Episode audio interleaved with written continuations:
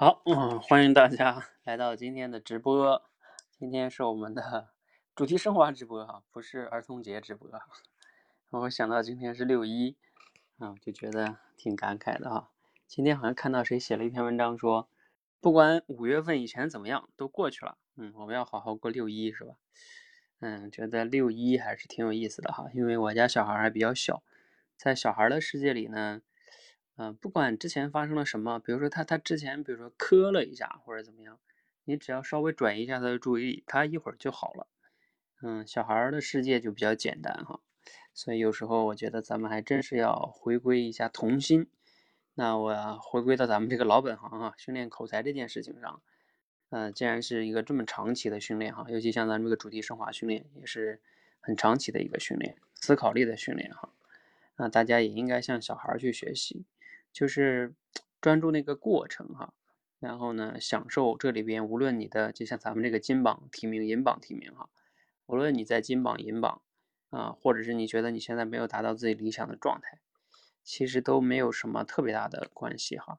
啊，你去分析问题、反思啊，慢慢进步就好了。嗯，好，这算是我在六一儿童节给大家嗯分享的一点吧，向儿童学习。好，那我们就开始今天的话题哈。今天的故事呢，挺有意思的哈。故事呢是一个与老虎竞争的猴子。简单说一下这个故事哈。这个故事呢其实挺简单的，看似挺长，但是其实挺简单的。那就是说，一个猴子啊，他看见一个老虎向山上走来了。那这个猴子呢就说：“哎，这个老虎干嘛去了呢？”这个猴子抄近路就跑在老虎前面去了。那就去看到啊，前边果然有一片桃林。哎呀，树上桃子很好，那他就想啊，老虎肯定也是来跟他来争桃子的，所以呢，他就把桃子树上桃全摇下来了，摇到地上，并且藏起来了。哎，等到这个老虎走过来的时候，发现老虎没有去理会他藏桃子的地方，甚至都没有看那个树。老虎继续往山上走，他就想啊，那老虎看上没看眼没看上这些东西哈，他就继续跟着老虎，他觉得老虎肯定前面有更大的桃林，更好的。他又跑到老虎前面去了啊！反正就这么超不断的超越老虎，去抢在前边，把前边的桃林的桃子全部咬下来藏起来。但是呢，嗯，最终他发现老虎爬到最高的时候啊，嗯，他也没有去去想要桃子啊。老虎干嘛呢？他就看到了爬到高山上之后呢，看到下边所有的动物了。这个时候呢，老虎找准了自己的目标，从山上一下子飞奔下来，去抓它。自己那个老虎想要的那个目标哈，这个时候猴子才明白啊，原来老虎它并不是想要桃子，那于是呢，这个猴子赶快赶快往回跑，因为它藏了那么多桃子嘛。但是呢，回去之后发现他藏的那些桃子呢，哎，要么被蚂蚁给吃了，要么就被虫子糟蹋了，要么就被别的小动物给搬走了，要么就被雨水给腐烂了哈，反正就是大部分都没了。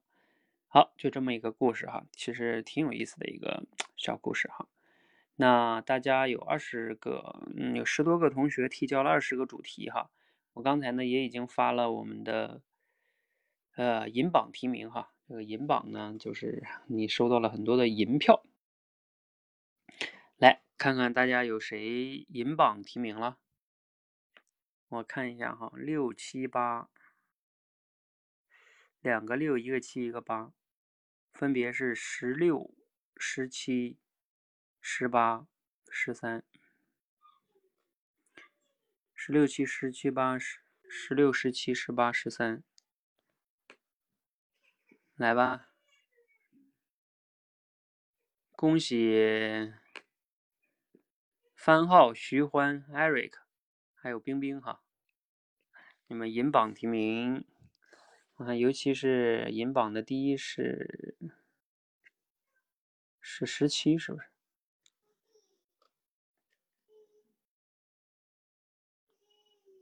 不对，十六，十六，Eric，Eric 写的叫看起来很费力的事儿，有时收效最高。啊，其实 Eric 这个写的呢，你们给选了最多票哈。那你们 Eric 在不在？其实艾瑞克写这个呢，他其实是站在老虎的角度写的吧？你们不知道有没有这个发现哈？他站在老虎的角度写的，然后呢，他觉得老虎其实是不是费力最多，然后收获最高？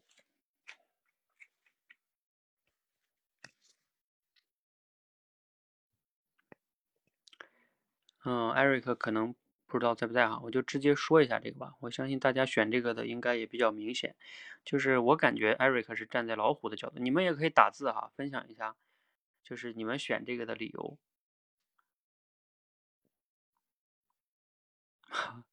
徐欢，你觉得都可以啊？你要觉得都可以的话，那你就值得反思了哈。啊，这个我看艾瑞克进来了哈。嗯，老虎的角度，但是你这个呢，站在老虎的角度来说，老虎应该你要说它费力最多，应该还是可以的哈，因为它跑嘛，对吧？不断的往上跑。那老虎收获最多，嗯，这个收获最多的话，因为你用了最多，就我感觉是不太精准的哈。因为老虎只是去跑到山上抓到了他的一个想要的目标，嗯，我们不太能说这就叫最多吧，对，就是没有那个很明确的一个对比性，它只能说它比这个猴子可能多一些，但是它怎么能说最多呢？是吧？没有体现出最多，老虎跑费那么大力爬到山上，它也就能抓到一个动物，它扑下来，对吧？抓到一个动物，呃，那也不能说最多呀。是吧？只能说它跟猴子比的话呢，呃，猴子它就怎么说呢？不聚焦自己的目标，啊，总是关注别人，然后呢，导致他自己得到的东西也没了。而这个老虎呢，人家别的都不看，对吧？人家知道人家要什么，然后直接就看准自己的目标，就得到自己想要的了。但是是不是最多？不能不能说最多，嗯，好，这就是最多这个是有一定的问题的哈。好，那我们再来看一看，嗯，再来看一看什么呢？下一个是多少了？十七和十八是吧？嗯，稍等哈，看一下那十十七是。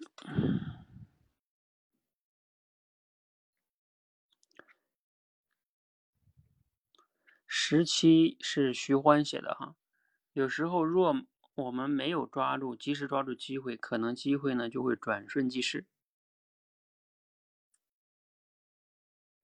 嗯，我相信你们应该，就是选徐欢这个应该也是比较比较明显的吧，就是说，徐欢你是站在猴子的角度对吧？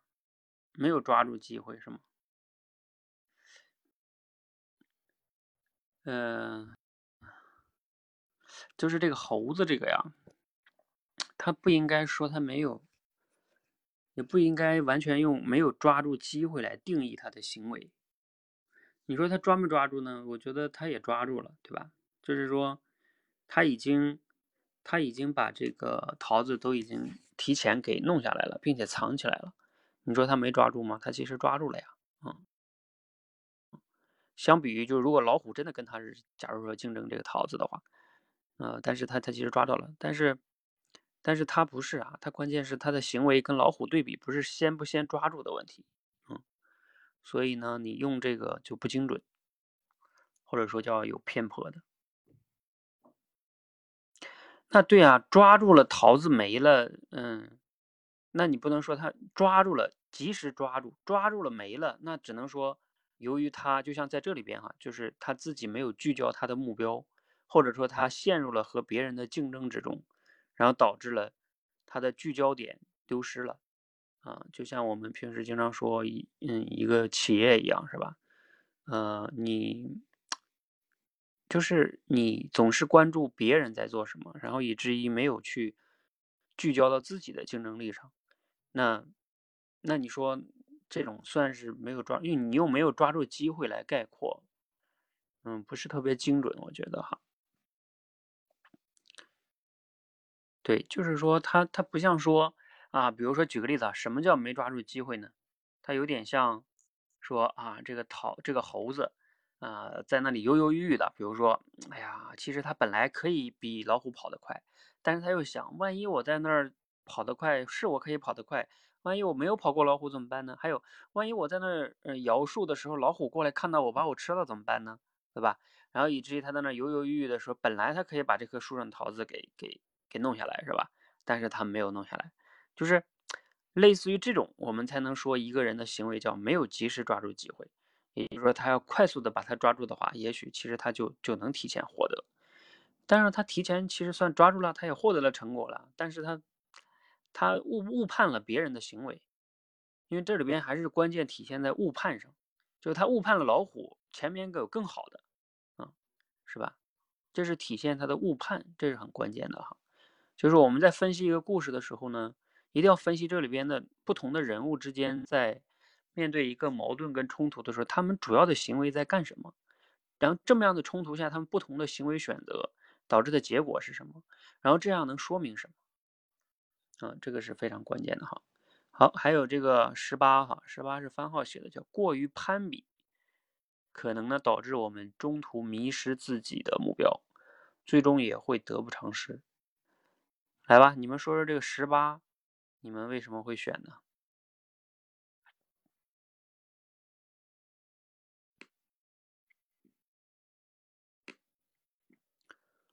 十八，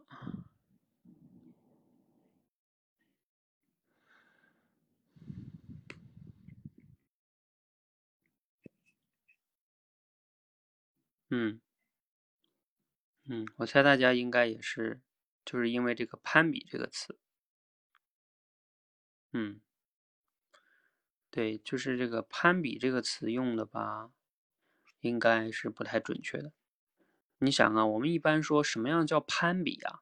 就是说，哎，你有一个东西，我有一个东西，哎，我觉得我不如你那个好，那我也要比你那个更好，就是我永远要看到别人超越别人。但是这里边有一个重要的问题在于。这个老虎并没有啊，你比如说这个猴子已经得到这么多的桃子了，并不是说他看见老虎又占有了更多的桃子，然后他要去攀登更大的桃子，没有啊，老虎没有桃子，老虎一个桃子都没有，甚至老虎根本就不要桃子。哎，我们说这个桃子，总让我突然间想起会出戏到我们 我们的桃子教练呢。幸晚幸亏今天晚上桃子不在啊。好嗯，所以你用攀比，你就没有去用好这个这个词哈，嗯，所以看到了吗？我们做主题升华训练，提炼主题，就是要求我们对每一个词、每一个逻辑、每一个推理都要非常的严谨哈，这就很考验我们的思维的严谨性、推理的严谨性哈。好，这样的话，十六、十七、十十八咱们就说完了，还有第十三个。十三个的话，我看一下哈，十三是谁写的？十三是冰冰写的哈，冰冰应该是个新同学，因为我以前做主题升华没有见过他哈。冰冰你来，冰冰在吗？冰冰你来了多久了呀？来多一班多久了？做人要懂得分享，不能把一切都占为己有，否则会一无所有，一无所获。啊，你是冰冰啊？呃，冰冰，你知道你这个有啥问题吗？你这十三。嗯，那你还进步挺快的，不到三个月就就到主题升华了，而且看你今天好像提交了好几个主题。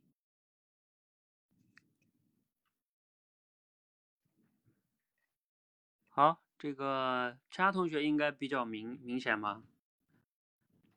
啊，你们要注意哈，外边北京外边下雨了，打雷了。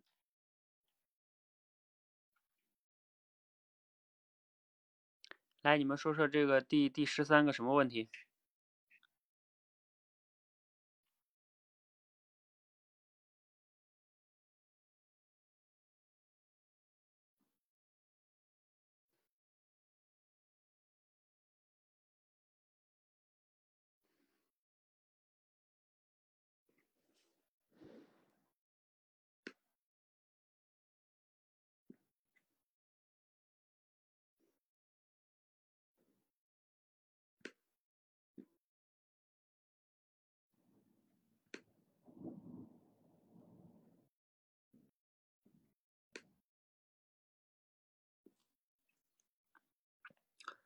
猴子不是特别贪婪吧？不想把桃子。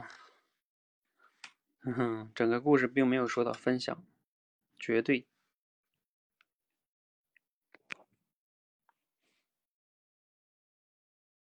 嗯，整个故事并没有说到分享，建议。看到了没？我们这个多维班的老学员总是往往能一下子说到关键的地方哈。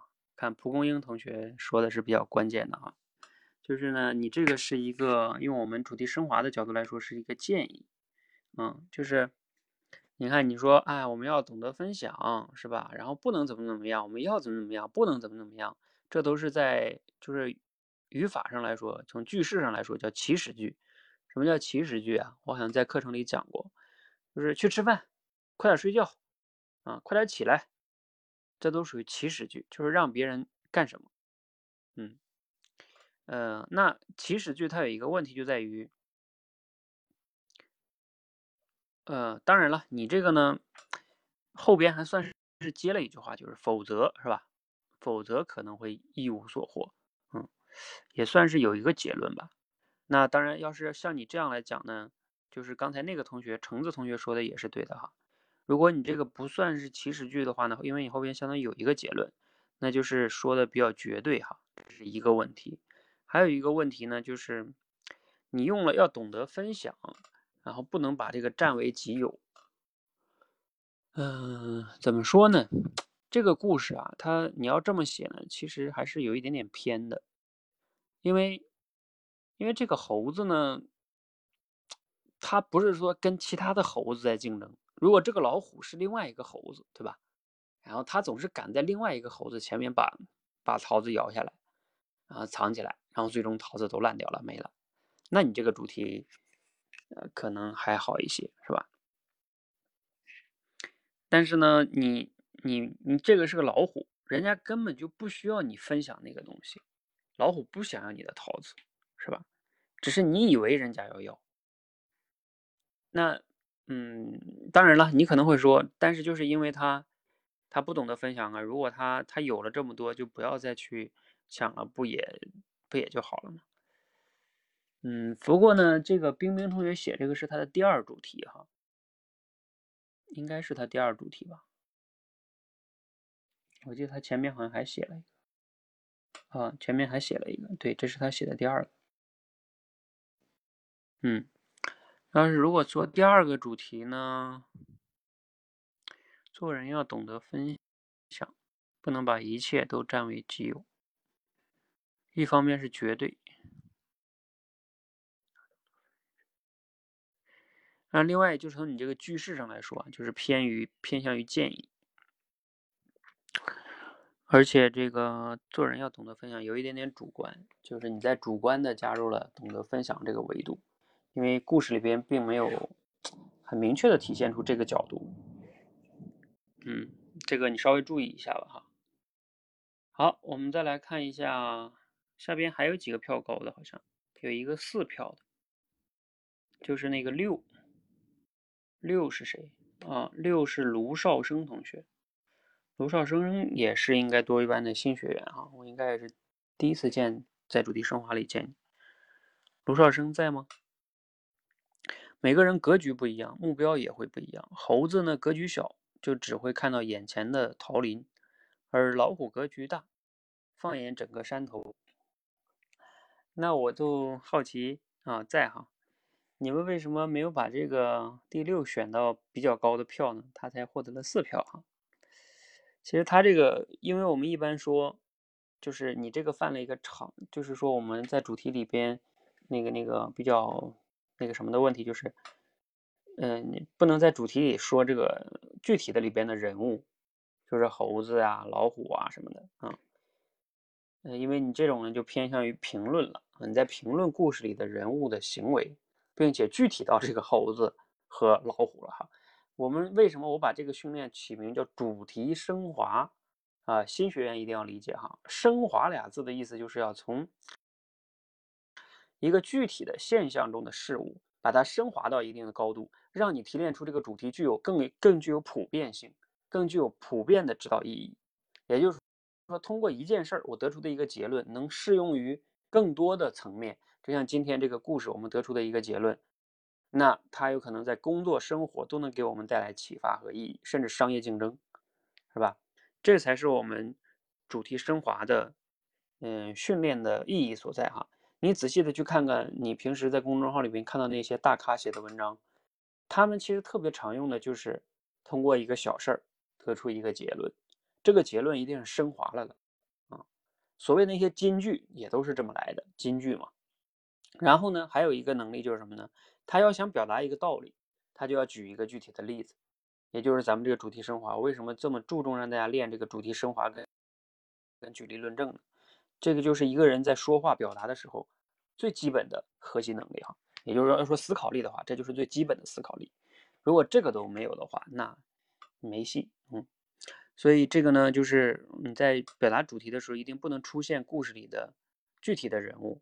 嗯，那这是一个基本的问题哈，要注意的。然后另外一个呢，除了这个问题哈，除了这个问题以外，就单说你这个主题。呃，格局小。来，另外呢，你们觉得这个，呃，除了我刚才说这个他这个具体的人物这个问题以外，就从他这个主题意思这个角度来说，有什么问题？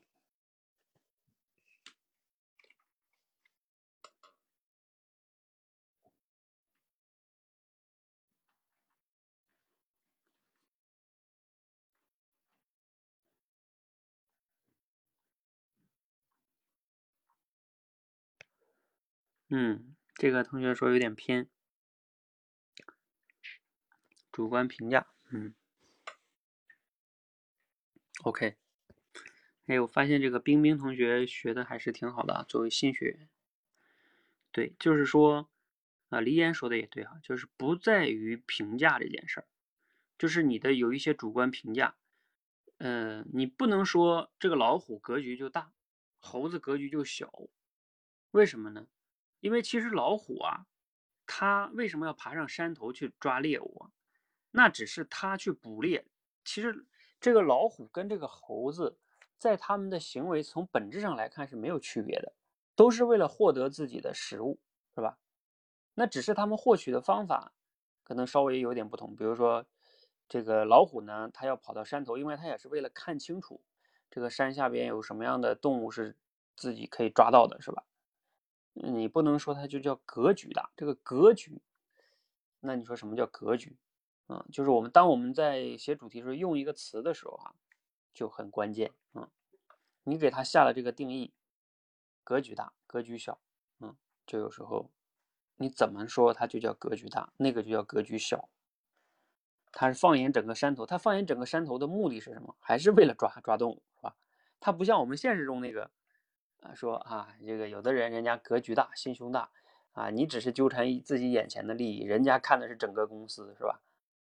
但是那个不一样的哈，这个是不一样的，嗯，就我们要把透过现象看本质，本质上来说，这个老虎它也是在抓猎物，嗯，而且这个故事呢，不是在讲格局的问题，它讲的是，就是他们两个，你看这个卢少生，你这个也是你第一个提交的主题哈，也就是说。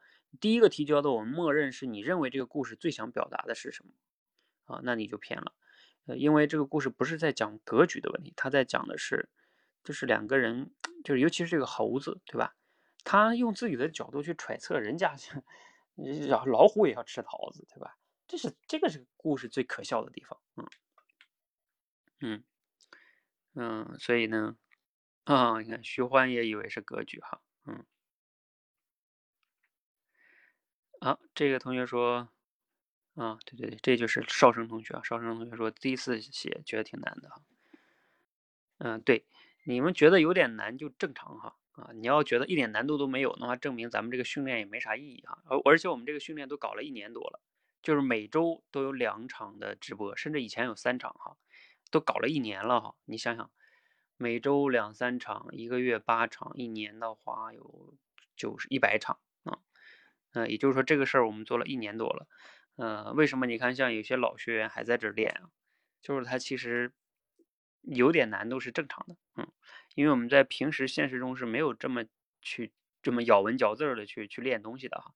我们平时说个道理就是差不多就行了，是吧？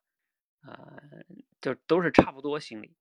那这个呢，是我觉得大家就是因为我们要练嘛，练你的思维，你就是不能差不多，一定要精准。这样的话，你在现实中跟别人说话的时候，你表达的意思也会精准。就像有时候你们在现实中也会有这种情况，对吧？就是明明呃自己就是想表达那个意思，对吧？但是你就话到嘴边说不清楚，然后等到比如说你别的同事或者是什么样，人家在那开会的时候说了一下，然后你说对对对，我其实也想表达这个意思，但是哎，你看人家怎么这么厉害，我怎么就说不明白呢？其实我也懂他这个意思啊，我也是想表达这个意思呀。对不起，那就是因为你这种。对于语言的表达能力，表达自己的意思，也许是背后思考能力不清楚，还有用词能力不精准。总之就是关键时候你就掉链子了哈。嗯，这个也是咱们练这些的价值所在哈。所以有时候我为什么嗯，就是坚持让大家练这些比较基本的呢？而不是说上来就要让你们练一些所谓的那些实用的东西啊，跟什么生活更贴近，越贴近就越具体。就像咱们做主题升华一样，你。你如果掌握了一个核心的技能，你可以，嗯，这叫什么？呃，举一反三，是吧？因为你掌握了核心的东西了嘛，啊，叫举一反三。如果你只是学那个具体呢，就是说什么是啊，工作汇报时候跟老板应该怎么说？好，你跟那个是学了个公式，等到你换一个场合，你又不会用了，你就是在对吧？嗯，头痛医头，脚痛医脚，所以这个是大家要理解我们这种训练的理念哈。好，那我们再来看看哈，这个接下来看看金榜题名吧哈。那因为银榜咱们说的比较多了，金榜题名啊，来来来来，金榜题名，金榜题名，来有没有人自告奋勇说，我感觉我差不多今天。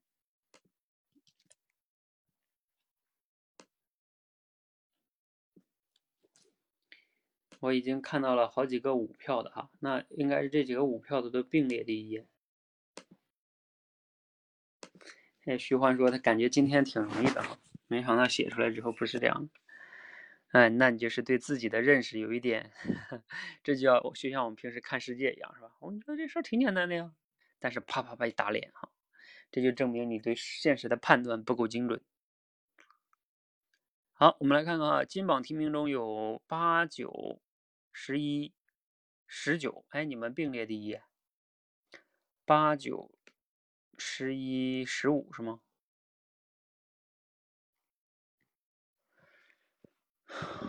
八九、十一、十五，啊，十九。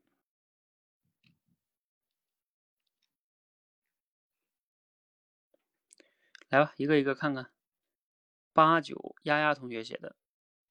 啊，对对对，这个我要发到群里哈，金榜题名的咱们要发到群里。恭喜丫丫，恭喜番号，恭喜黎烟，还有那个是十九，恭喜花舞霓裳。好，这个是民意是吗？用自己的标准去判断别人行为的目的，从而采取一系列的措施、一系列举措，可能会一开始看不出任何问题，等到出现问题的时候呢，就已经一发不可收拾了。好啊，丫丫这个还是挺精准的吧？哈，如果你们有觉得有问题的哈，也不代表金榜的就没问题哈。有疑问的你可以提出来哈。还有九番号写的哈，有时候我们往往容易紧跟着别人的脚步，只为想要寻求更好。到头来呢，可能不仅徒劳无功，而且会发现别人追求的并不适合自己。嗯，番号同学呢，来来，你们说说第九个有什么问题哈？我我觉得第九个是有点问题的。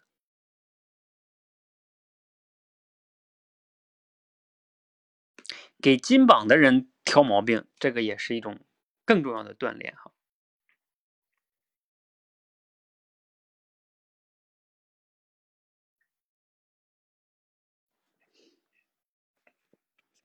对吧？因为大家都能看出来的，那你也就你也能看出来，那不算了，对不对？好，黎烟说没有概括全，还有吗？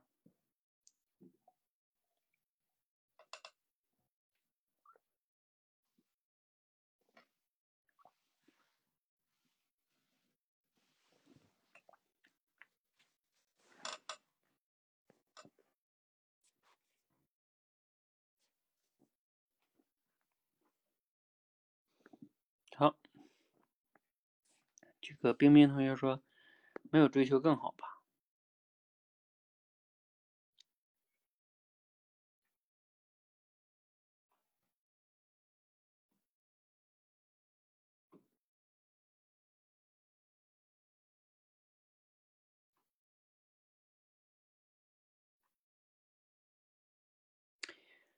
好，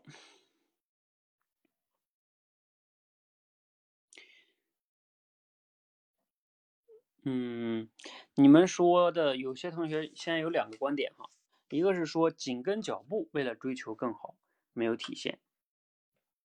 嗯，但是呢，这个我觉得是有体现的哈，因为这个猴子你没看吗？他他说，呃，这个老虎还在往前走，那一定是前面有更好的，所以他就要继续。你们有的说啊，每次都是猴子跑在老虎前面哈，但这不重要，重要的是，就是因为老虎往前走，它才往前跑的，对吧？这也算是跟着人家跑，啊，就是跟着人家在跑嘛，嗯，呃，就是这个意思哈，是在跟着被别人牵引的嘛，对不对？嗯，就是因为他相信别人在往前跑，那就是啊，别人前面有更好的，所以他也往前跑，嗯，这个，所以这个意思我觉得还是没问题的。就还好啊，更重要的问题就是黎烟说的这个。黎烟说的是不适合自己有点问题。你看啊，他最后的那个结论，他说不仅徒劳功，而且会发现别人追求的并不适合自己。这里最关键的问题是，猴子最终发现不是说哦，老虎干这事儿不适合自己，他不是说他要追求老虎所要追求的东西。你比如说这个，你知道他这个什么叫不适合自己吗？应该是这样的，就是说。猴子说：“哎呀，这个每天吃桃子太没劲了，我也要学学老虎，对吧？这个打点猎，吃点动物，吃点肉，嗯。然后他也学着老虎去从跑到山上去，然后开始去从山上去看其他动物，然后扑下去去抓动物，是吧？然后最终发现不等没等抓过人家，还被人家打了一顿。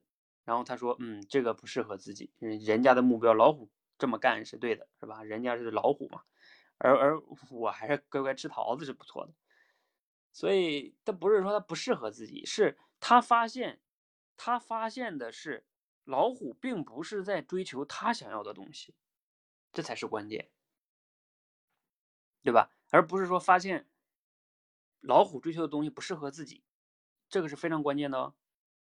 啊，你这个用词如果用用错了，你的意思就是完全不一样的，对吧？对呀，就是这猴子为什么老跟着老虎跑啊？他觉得。就是老虎就是想吃桃子，老虎一直往前走，就是因为前面有更大的、更好的桃林，所以它要往前跑。它并不是要去学老虎去，它并不知道老虎跑到山上是因为老虎要去抓抓其他动物。它可能是个新猴子，是吧？还是经验还不足，出生的猴子不懂。他觉得桃子就是这个世，他桃子就是这个世界上最美味的东西，所以所有的动物都应该要去吃桃子。这就像什么？啊，就是自我的见识太短了。哎，你们听过一个段子吗？就是说，有两个有两个农民吧，还是乞丐呀？说啊，以后如果我有机会当皇帝的话，那我一定要叫什么啊？碗什么都要用金的。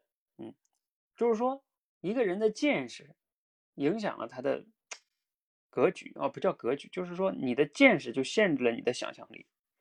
你看，他说我当皇帝还是要就又要金碗，皇帝这仅仅是个金碗就能解决的吗？人家皇帝那那个生活是他完全无法想象的，他只会按照他自己的那个乞丐的世界，比如说他觉得他是乞丐啊，用个金碗那家多牛是吧？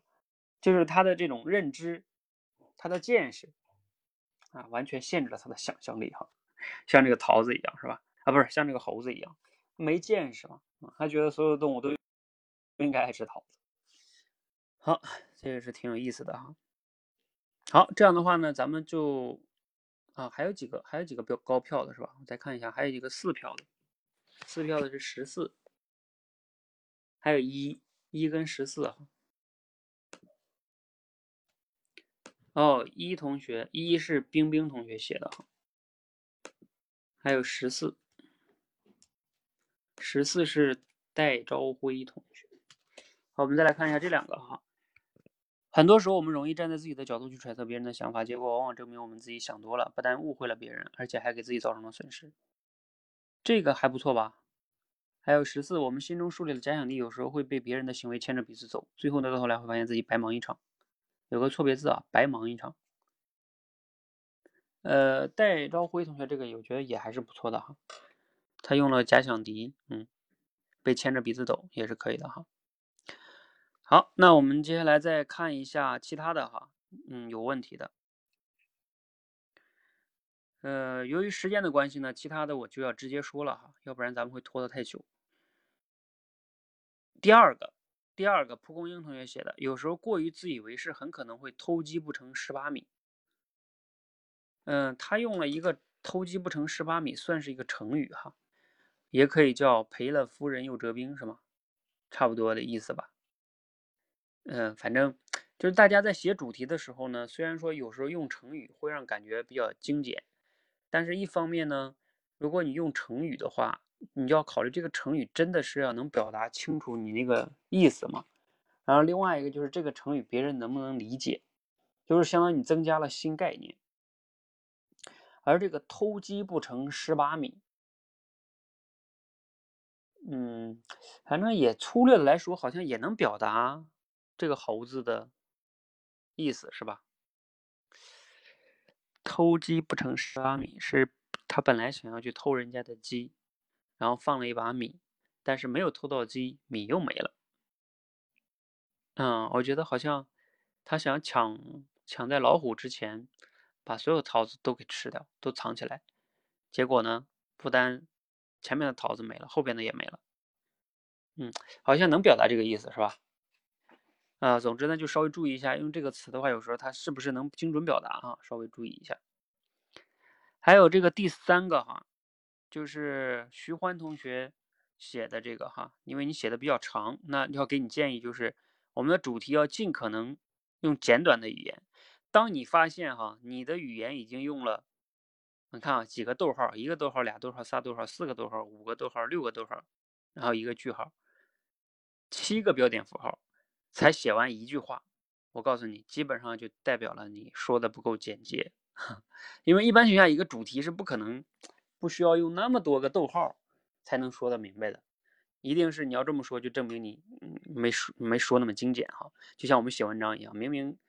这个三段话就可以写完的，你非得要写写写五段、写八段哈，这是一个问题。另外一个，另外一个就是你中间用了一个词哈，叫更有前瞻性的战略。嗯，你这个好像对，就是像刚才你说那个格局一样，这个老虎啊，它也不是有前瞻性的战略，它就是它捕食就是这么捕的。嗯，它它它们老虎都是这么捕的，视野它们就没有前不前瞻性的问题啊。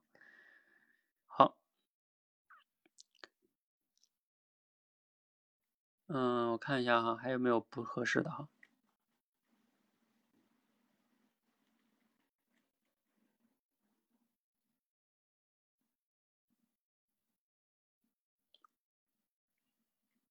嗯，模仿他人的行动，十二也还行，好像。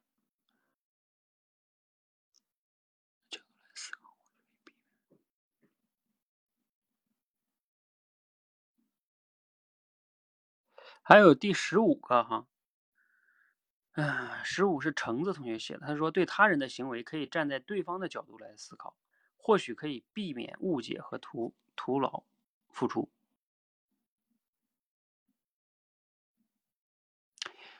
这个呢，我我说一下橙子这个，我们要是粗略的来看呢，会觉得橙子这个没有问题。就是说，对呀，如果说这个猴子能站在老虎的角度去思考的话，他不就？可以怎么怎么样了吗？但是橙子同学，你有没有想过，其实这个这个猴子啊，它真的是站在老虎的角度去考虑问题的，不是？就这里边会比较绕哈，就是他真的是站在老虎的角度去考。你看嘛，他想，老虎既然往前跑，那老虎为什么往前跑啊？因为老虎往前跑，因为前面有更大的桃林呀，是吧？你说桃就这个猴猴子，它是不是？也是站在老虎的角度去想问题了，所以他才做的那个决策的，不是吗？那你们说，那为什么他他有问题呢？因为他那个判断有问题，他对老虎的需求的判断有问题，也就是说对老虎的目的有问题，他不是没有站在老虎的角度想，他只是对老站在老虎的角度想，但是他不理解老虎。这就像什么呢？你你你是个员工是吧？你站在老板的角度考虑问题了，你是站在老板考虑角度，你会觉得说老板一定会这样，但是老板根本就不是你这么想的，是吧？就是你无法理解人家老板的那种想法跟需求，你没有那个认知，你虽然也尽量的站在人家的角度想，就像我再举个例子，就像叫什么，嗯什么有时候有首歌叫什么女孩的心思你别猜是吧？有的人他。他也站在女孩的角度去想的呀，是吧？但是他想不明白，他不是没有去想，站在那个角度想和没有站在那个角度想是什么？没有站在那个角度想就是我不考虑你怎么样，反正我就是按照我的角度去想问题。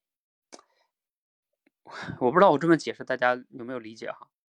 就是这个要是细抠一下的话是这样的，就是这个猴子他其实站在了老虎的角度想问题，只是他不理解别人的目的，他用自己的目的去。放到人家的目的上去了，是吧？哎，我这么解释有没有问题？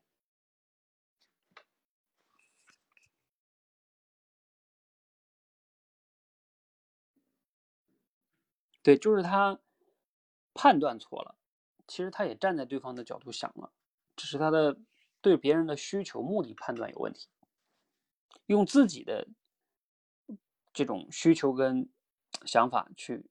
认为人家也这样啊，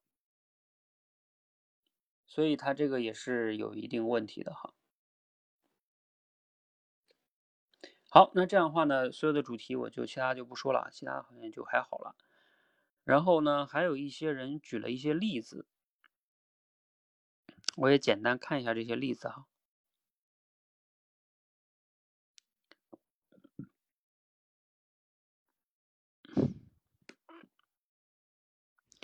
好，这个例子中呢有，嗯，一共有七八个例子哈，发给你们看一下。呃，一个是徐欢写的商场上大公司的战略，因为你那个主题有问题哈，所以我这个就不说了。还有郑同学举的例子是以小人之心夺君子之腹，嗯，对啊，小人之心夺君子之腹。你看，其实就像刚才说的那个“小人之心夺君子之腹”，就是符合刚才那个。你说这个小人站不站在君子的角度考虑呢？他也站在了，只是他这个他无法理解人家君子的想法，所以他站了也没有用。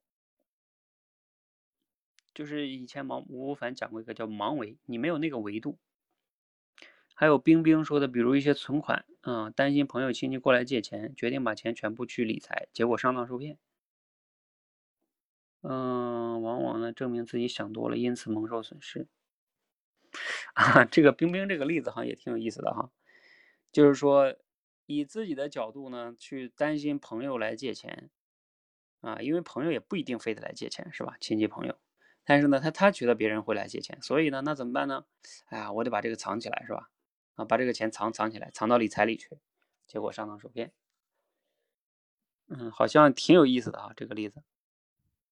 还挺挺准的哈，下边还有一个叫一个士兵打仗，啊，你这是在格局啊，主题错的我就不说了。还有一个是比起有些父母早早规划起孩子一生，要像孩子让人家孩子一样出人头地，忽略了孩子中途的兴趣。你看这个就是在谈自己想要的东西哈，因为你们主题错了，所以你的例子基本上也就有问题了。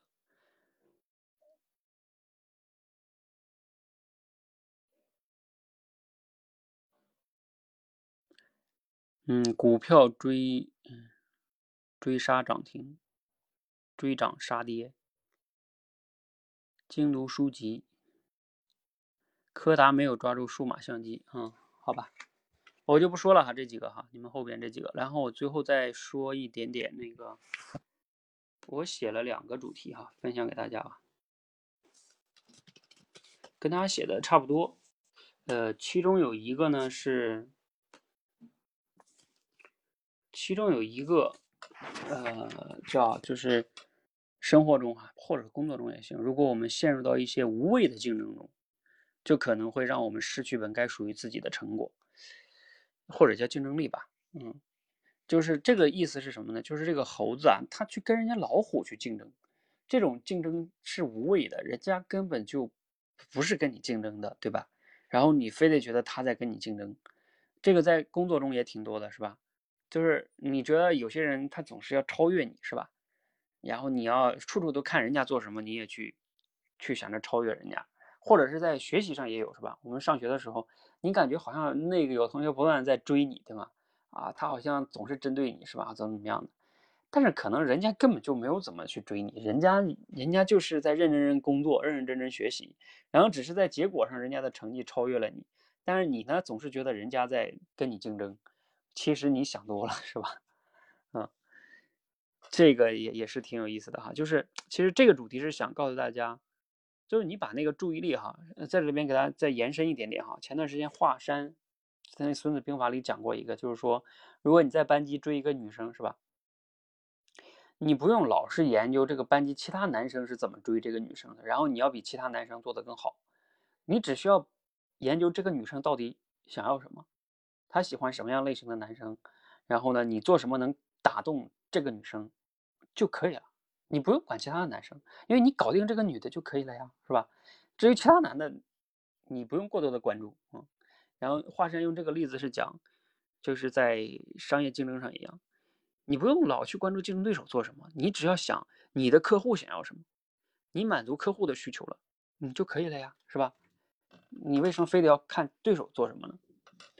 啊，这个是挺有意思的哈，就是无谓的跟别人去竞争。还有第二个，大家都都有写了哈，我写的也是跟大家这个意思差不多的，以自己的视角去判断他人的需求，可能呢会让我们做出很多错误的决策，以至于损失惨重。嗯，我举的例子就比如说像我们有时候对孩子，啊，对员工，甚至对爱人都有可能哈，尤其是对孩子跟对员工可能会常见一些，就是你会觉得 他难道不需要这个吗？是吧？啊，你觉得你你的为都是为人家好是吧？但是呢，呃，虽然说有一句话叫己所不欲，勿施于人，但是呢，这句话其实是不能拿来直接用的哈，不要轻易指用这句话指导自己。己所我的我的观点是什么？己所欲不欲并不重要，别人欲才重要，对吧？就是你欲不欲那是你的事儿，你要想做选择的时候，你要考虑别人到底欲不欲。所以，嗯，你千万不用自不要用自己的需求，自己需要了就觉得是好，自己不需要的就不好。这个呢，那只是你自己的个人的追求。好，那希望呢，今天这个主题呢，能给大家带来一些启发哈。也希望今天这个训练能让大家对主题升华，尤其咱们今天好像有挺多新同学的哈，能让你们对主题升华有更多的了解。主题升华的意义呢，就在于让大家能仔细的分析事实，精炼的提炼主题。如果还能举出来合适的例子，那就是最好了。这就是我们说话、写作、表达、观察。啊，以及就最基本功啊，你把这个基本功练好，你会发现受益终生哈。你平时看待问题都不一样。那同时呢，也希望今天这个故事能给你带来启发。今天分享的这几个主题，还有大家写的哈，啊，能给你的工作生活带来指导意义哈。我们也去想想，不要去陷入一些无谓的竞争，以及呢，不要盲目的以自己的需求去揣度他人啊，这样的话呢，都可能会让自己损失的更多哈。好，那今天的分享呢就到这里哈。有如果大家还有对这个故事的一些疑问啊，或者想到了什么合适的例子、主题，或者有什么疑问哈，都可以在群里边你们再提出来哈，咱们在群里再讨论。然后直播呢，咱们就先到这哈，因为也已经九点多了哈。好，谢谢大家。